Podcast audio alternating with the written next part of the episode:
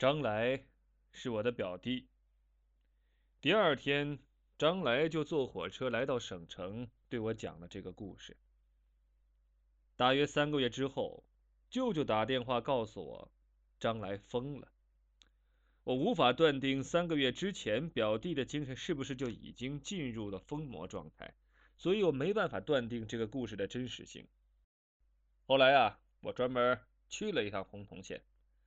我专门去了洪洞县的南店子，果然我看见了那个精神病，他还坐在水泡前举着树枝钓鱼。那时候已经是春天了，水泡解冻了，怪柳发芽了，很多乌鸦在南垫子上面盘旋，嘎嘎的叫着，那声音显得很凄凉。经过打听核实，洪洞县评剧团的上一任团长乌堂确实得了精神病。他依然穿得整整齐齐，天天在偏僻的街道上晃荡。还有，原舒切尔亚麻纺织公司的总经理涂中山疯了，也是事实。我见到他是在一个公厕前，他已经瘦得不像人样了。但是大家对这些人疯的原因都不清楚。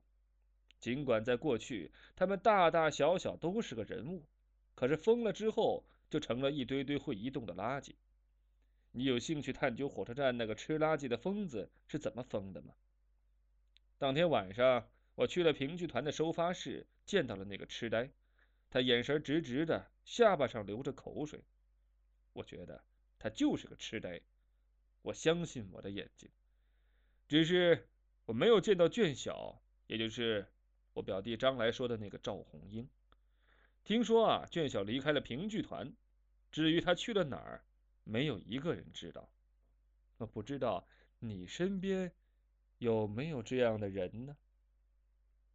现在呀，我们来说一说我和各位的关系。我是这个故事的讲述者，而您各位呢，是这个故事的听众。其实总结起来，咱们这个故事讲了三十六集，大体的故事就是。一个疯子传播了一个口诀，这个口诀如果完整的话，并不能把人害疯。可是，一旦后面空缺两个字，这个口诀就具有了使人致疯的魔力。直到今天的故事结束，这两个字依然空缺。其实我也是这个口诀的受众之一，我在您各位之前就听到了这个口诀。老实讲。我不知道以后我会不会疯，或者现在的我已经疯了。我现在就在传播这个口诀，我不是把这个口诀、这个故事都讲给各位听了吗？